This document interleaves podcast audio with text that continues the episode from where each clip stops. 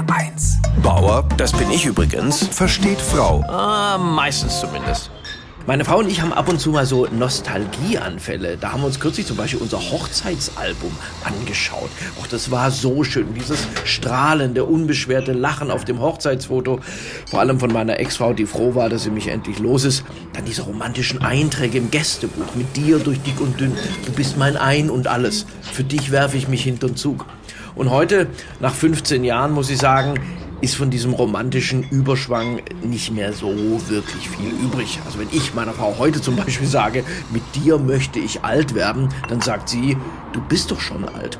Aber ich sage immer, der komplette Zusammenbruch von Luftschlössern gehört zu einer Beziehung einfach dazu. Ich meine, kein Paar geht doch Tag und Nacht liebesbesoffen durchs Leben.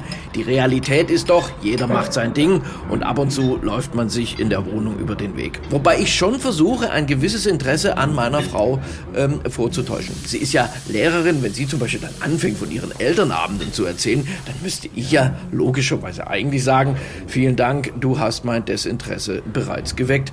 Mache ich aber nicht. Stattdessen sage ich, hey Schatz, das ist so wichtig, was du tust. Endlich kommen die Eltern abends mal raus, müssen nicht zu Hause auf dem kuscheligen Sofa sitzen, sondern auf den harten, viel zu kleinen Stühlen ihrer Kinder Platz nehmen, ohne dabei auch noch ein Glas Wein trinken zu dürfen. Und dann sagst du der Mutter von Chantal, ihr Kind kann weder addieren noch dividieren und hältst es aus, wenn die Mutter dann antwortet, ja Latein ist egal, Hauptsache das Kind kann rechnen.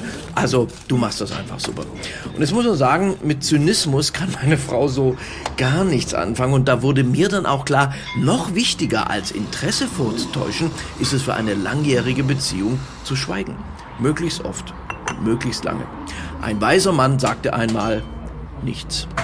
Bauer versteht Frau. Auch auf hr1.de und in der ARD Audiothek. HR1, genau meins.